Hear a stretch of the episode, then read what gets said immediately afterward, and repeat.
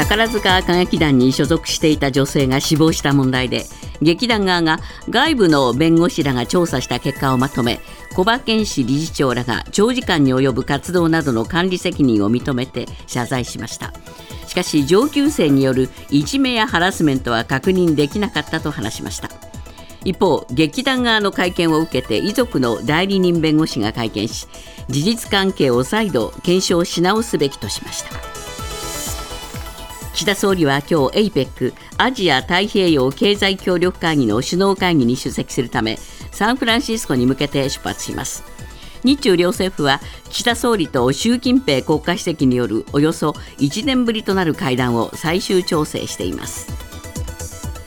自民党と公明党は昨日世界平和統一家庭連合旧統一教会の被害者の救済策を協議する実務者協議を開きました。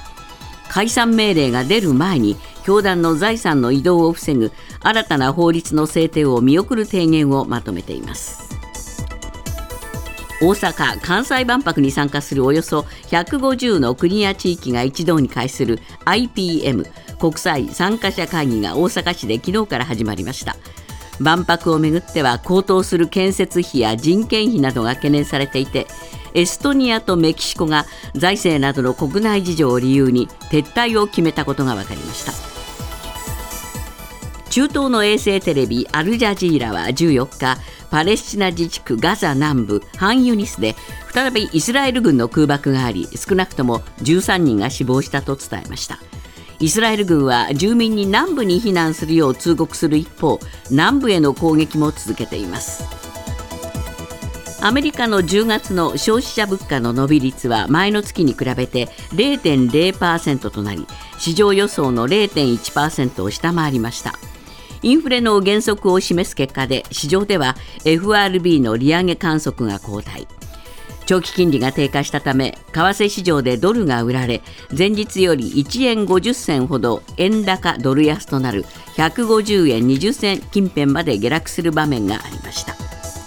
現在の為替ドル円は1ドル150円38銭ユーロ円は1ユーロ163円60銭で推移しています。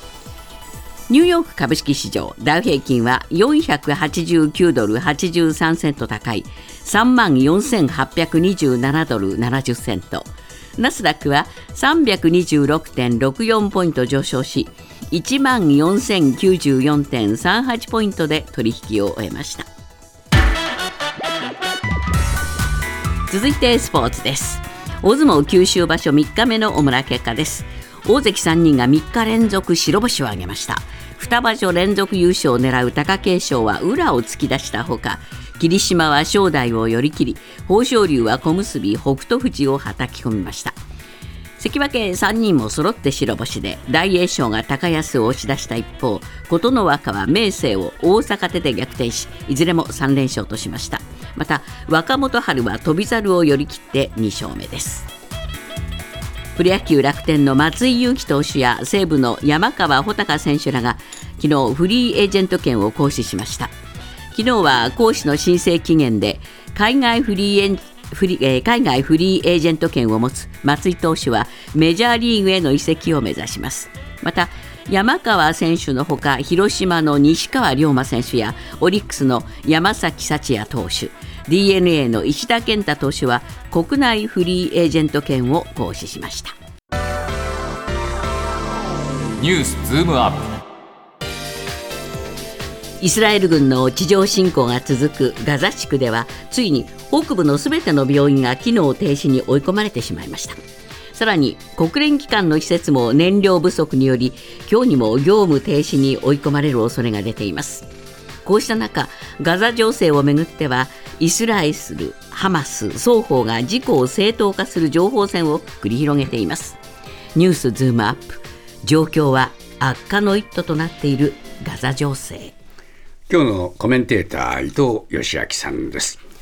伊藤さんすでにガザ病院はですね、はい、機能してないっていう状況なんでしょうか？まあそうですね、あの全体で、えまあ、一番あの有名なのはシファ病院という、はいこれあの、イスラエル側はハマスのあの、えー主要部分があの、司令部がそこの地下にあると言ってる病院ですけれども、えそれ含めてあのガザに35病院あるんですけれども、はい。えっとこのうちもうすでに25は活動を停止していると。しかしそれは結局人命に関わることですからね。そうなんですよね、えで残ってる南部にある10病院も、もうあの、すえー、と近日中にはもう機能停止に陥るという、そういうことなんですよね。これはっきり言ってイスラエルの攻撃によってですか？えー、と攻撃で何よりも、えー、と封鎖されてるので、ええー、と医薬品などが搬入されないということもありますし、何よりも困ってるのは電力なんですよね。電力ですね。やっぱりええ発電するための燃料も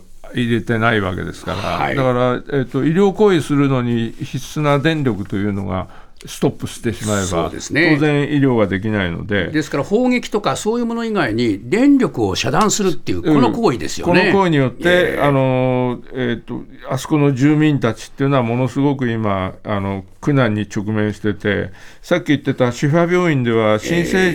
児がもう、あのそういう医療行為が受けられないために30人以上が亡くなってると。だから、えーと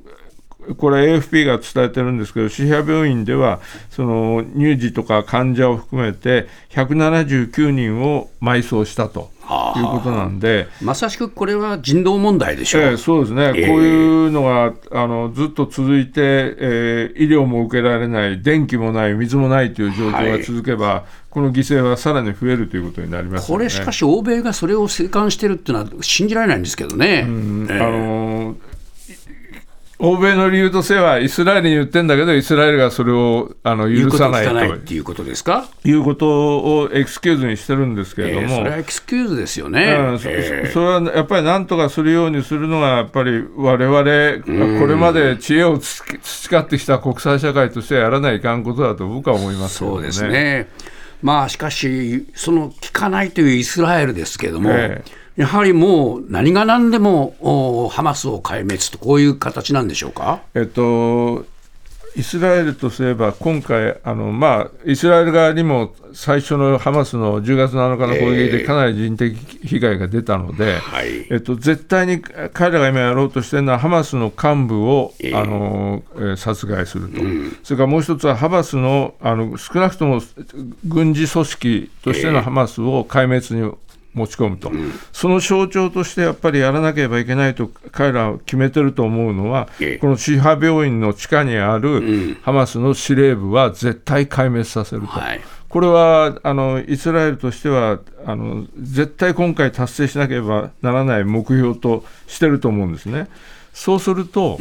その病院に、ええ。えー、と今、2600人以上の人たちがはい。避難してる、ええ。それからさっき言ったような新しく生まれてきた命もある、それから怪我してる人たちもいる、ええ。そういう人たちを今、じゃあどうするんだとはい。いうことになりますよね。そうですね。で今、イスラエルがやってるのは、ある種、僕はイエクスキューズの,、あの言い訳行為をしてると思うんですね、ええ。あ早く出なさいと。出てきなさいということうんそ。れから、えー、とごく少量の燃料を入れて、ええ。あの電気もあの起こせるようにしてるのに、やらないのはそっちのせいだよというような、そういうエクスキューズをして、とにかくあの我々としては、えー人命を尊重するためのいろんな行為をしましたよと。した上であの、はい壊滅させるという、そういう手順を踏んでるだけだと思いますね。そうですね。しかし、なかなかまあ効果がそう速攻で上がらない、一体いつまで続けるのかっていうんで、先ほどちょっとご紹介したんですが、あと2週間ぐらいじゃないかと、イスラエルのあトップが言ってるという、これはどう見ますか？これはね、やっぱり僕はあのイスラエルにもそんなに悠長にしてられない事情はあると思います。はい。それはあの予備役だけで30万人以上招集してしてますよね、はい。これって要するにあの男女含めて、えー、と働き盛りの人たちということになるわけですね。すね。えそうするとあの920万ぐらいの人口の中で、えーと予備役とそれから、えー、と北の方であのレバノンからの,、はい。あのヒズボラの攻撃受けてるんで避難してる人たちがいるわけですね、ええ。この人たちも仕事離れてきて逃げてるわけですね。ええ。そ合わせると76万人が今イスラエルで働けない状況にあると言われてるんですよね。えそうすると今、銀行も人手が不足してるんで、午前中しか空いてない、あるいは学生も本来では10月から新学期始まるところを、えー、と12月まで飲まさざるを得ない、だからそういうようなイスラエルの市民生活、あるいはイスラエル経済に与えるダメージっていうのは、ものすごく大きいわけですよね。えだからそう長くやってらんないと。そう長くやってられない、だから前回あの、2014年でしたかね、あのはい。ガザに大規模侵攻した時も、50日で撤退してるんですよね。えというのは、やっぱりそれぐらいがあの限度なんだと思うんですね。そうするとそれまでに何か戦果を上げなきゃならない。ええ戦果。だからさっき申し上げたような、そのガザのあハマスのトップをとにかくええ。殺害する、あるいは人質は解放する。え人質解放する、それで軍事部門の,、あの施設を壊滅させる、ここら辺をなんとかその間にやらなきゃいけないこれはもうイスラエルのメンツとしてそのくらいのことをやらないと引き上げられない。メンツというか、あそこの国としては、そうじゃないとあの民族として生き残れないっていう、そういう脅迫観念がものすごいと思うんですね。ええですから、それはやると。そうするともうすでに1か月が経ってますから、はいさっき森本さんおっしゃった2、3週間っていうのはね、僕は妥当なところ本音を言ってると思うんですよね。本音でしょうかああそうですそれまで、この今後2、3週間で、あのさっき申し上げたような目標を達成するためには、かなりの人的犠牲がまた出てくると、こういうふうに見込まれますよね。ニュースズームアップ。宝塚歌劇団に所属していた女性が死亡した問題で宝塚歌劇団は昨日記者会見を開き外部の弁護士らによる調査チームの報告書を公表いじめやハラスメントは確認できなかったとしました。ただ長時間の活動や上級生からの指導で強い心理的負荷がかかっていた可能性は否定できないとしています。ニュースズームアップ。宝塚歌劇団が発表した調査報告。しかし残る違和感。伊藤さん、これ、まあ、外部の弁護士らによる調査の結果を報告してるんですが、肝心のそういう人たちはいなかったですね、昨日。いやこれ、やっぱりあの僕が一番違和感を持ったのはそこですよね、ええ。でこれまでいくつか問題になった、例えば日大のアメフト部の問題にしても、あのジャニーズ問題にしても、一応、第三者委員会とか調査チームっていうのは発足させて、えあの一応、外部の人が調べるということで、その人たちがあのこうこういう結果でしたよという報告を先にして、ええそれを受けてあの当事者が会見するという、まあ、一つの流れであったわけで。ね。メディア側としても、その報告の中身について、えええ調べたとあの弁護士さんなりなんなりから、直接あの話を聞くという機会があったわけですよね。そうですね、一問一答もそこでしたいわけですよね。えねところが、昨日の会見というのは、あの歌劇団の方が、ええー報告書はこういう内容でしたということで、はい報告書を配って、ええー歌劇団としての立場をこう言うという、そういう会見でしたよね。そうですね。ちょっとやっぱり違和感ありますよね。いや、それはあのどうしても、えーと、これ、本当にどうだったんだと、じゃあ、えーと、いくつかあの問題点はあったんですよね、ええ。あの遺族側が言ってるのは、自殺の原因については、その過重労働があったんだと、これ、長時間のあの拘束されて仕事させられたんだというのを、あの例えば、えー、と昨日の報告書では、時間外労働は118時間と認定してるんですけど、ええ。これはあのえー遺族側が言ってるのとだいぶ開きがあるんですよね。少なく見積もってじゃないかっていう、まあ、ここのとここういう指摘こういうところに。ついての質問もあのなかなかできない。わけですよね。それからもう一つあの挙げてるのは、上級生によるパワハラがあったんだとえいうことで、それによって追い込まれたんだと遺族が主張してるんですけれども、ええ。えっと、報告書によると、そういうパワハラについてのあの認定をするほどの事実はなかった、確認できないということなんですよね。はいでこれもあの遺族側の弁護士の川人先生が弁護士さんが言ってるんですけれども、えー、これはあの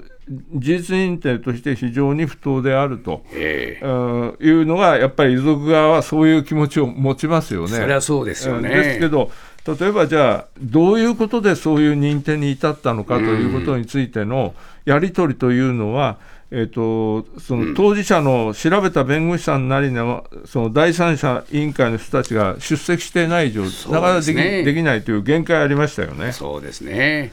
どうなんでしょうか、やっぱり、まあ、なかなかあその宝塚歌劇団側のですね、ねえー、本質的な変貌っていうものは、えー、望めないと、うん、こういうことになってしまいますか？やっぱり、あのえっと、いくつかその、えー、公演の数を9公演だったのを8公演に減らすとかですね、えー、そういうようなあの修正をするというふうには言ってるんですけど、あの冒頭にも言ってたように、やっぱり、えっと、非常に雇用契約が、あの、ね、不健康な雇用契約なんで、今回のあの亡くなられた方でも、要するに7年目ということは、もう完全に、えっと、雇用契約ではなくて、個人事業主として、タレントとして契約しているという、非常に立場が弱いわけですよね。そういうところの管理というのは、えーと、この劇団としてもなかなかやりにくい部分もあるだろうし、それをエクスキューズにしてるようなところもあると思いますね。ね。まあ、今回亡くなられた方は自殺と見られているわけですけれども、はい、まあ、こういうその自殺報道が出ますと、あ後を追ったりする方たちもまだ出てくるという、そういう心配も一方ではあるんですよね。いやそうなんですね、えー、これあの、えーとウェルテル効果ってあの詩人の若きウェルテルの悩みというゲーテの作品から取ったものですけども、そういうので、えっ、と、過度に煽ったりすることになるとあのそういう後追いみたいなことが出てくるので。やっぱり、あのえっと、守ろうよ、心っていうので、ネットで検索してると、いろいろ相談窓口が今、できてますから、ねえー、ぜひそういうところを利用してもらいたいと思いますよね。自公政権のちぐはぐな対応が外交そして内政で出てきました外交では公明党の山口代表が岸田総理が日中首脳会談をするとされている日程の後になぜか総理の親書を携えて中国を訪問すると発表。一方内政では旧統一教会に解散命令請求している中懸案の財政保全に否定的な見解を改めて示しました。ニュースズームアップ自公政権のちぐはぐな動き。これ、山口さんは何を考えたんでしょうか？これはね、まあ、えー、あのもともと8月末に訪中するということで決まってたんですよね。えー、だけど、あの例の、えー、福島第一原発の処理水の海洋放出が8月末に始まったので、えー、えー、時期が適当でないということで、あの中止したということがあったんですよね。はいでも、なぜこの時期に復活させるかっていうのは、これは大きな疑問ですね。えー、これ、総理が本当はあこの会談できないんじゃないかっていう前提ですか？えー、っとね、そういうふうに見えなくもないんです。だって、えー、っと設定してるサンフランシスコの APEC での日中首脳会談を今、えー、調整してるっていうのは、明日ですから、はい、1日前になってもまだ決まってないということは、えー、えーといろんな事前のあのすり合わせをやってましたけれども、えー、えーとそこのすり合わせであの接点がうまく見つかってないか、はい、あるいは、えーとこの時期まで決まらないということは、会えたとしても、あまりあの長時間きちっと話し合うような状況が作れそうもないか、ええ、そういう状況を考えると、え、一応保険としてそうであったときに、やっぱり日中のパイプをつなぐということは大事だろうということで、山口さんが首相の親書を持って、その後に行くと。行くと。こういう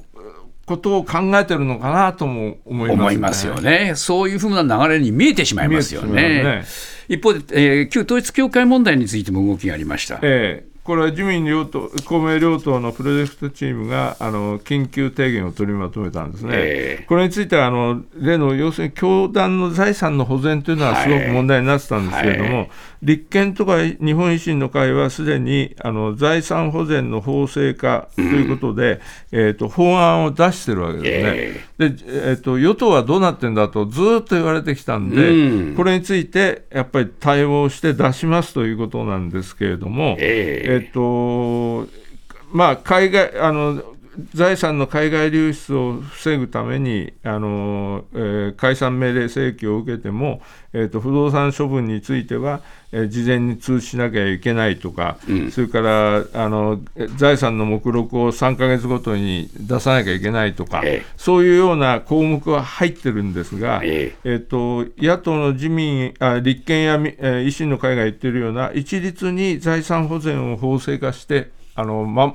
確保しようということにはなってないんですよね。なってない。え結局、この自民党は腰が引けてるってことですえかね。うんあのそういうふうに取られかねないですよね、しかもええ自民党があれだけ、えっと議員さんがですね、ええ。っと旧統一教会との関係が取り沙汰されてる中で、ええ。こういう法案を出してくる、あるいは、えっと宗教団体とあのあの表裏一体の関係ある公明党が、あそれに乗って出してくるとえいえうことになると、ぱりすごく腰が引けたように見えます見えますよね。これ、本当ならば逆さまでいいはずなんですよね。本本来であれば、えっともっと強く出ていいところが逆なんですよ、自民党などが強く出て、えまあ、反省の意を表しているところを、野党が、それやりすぎだろうっていうくらいでちょうどいいんですよね。どいいんですけど、ええやっぱりね、高田さん公明、公明党の存在ってのはやっぱり大きいんだ大きい与党にとっては大きいと思いますね。そうですね、しかし、そういうところがやっぱりは歯止めになってしまうっていうのは、いかがなものかね。これやっぱり、あの有権者もそれほどバカじゃないので、これやっぱり見見透かしますよね。そうですよね。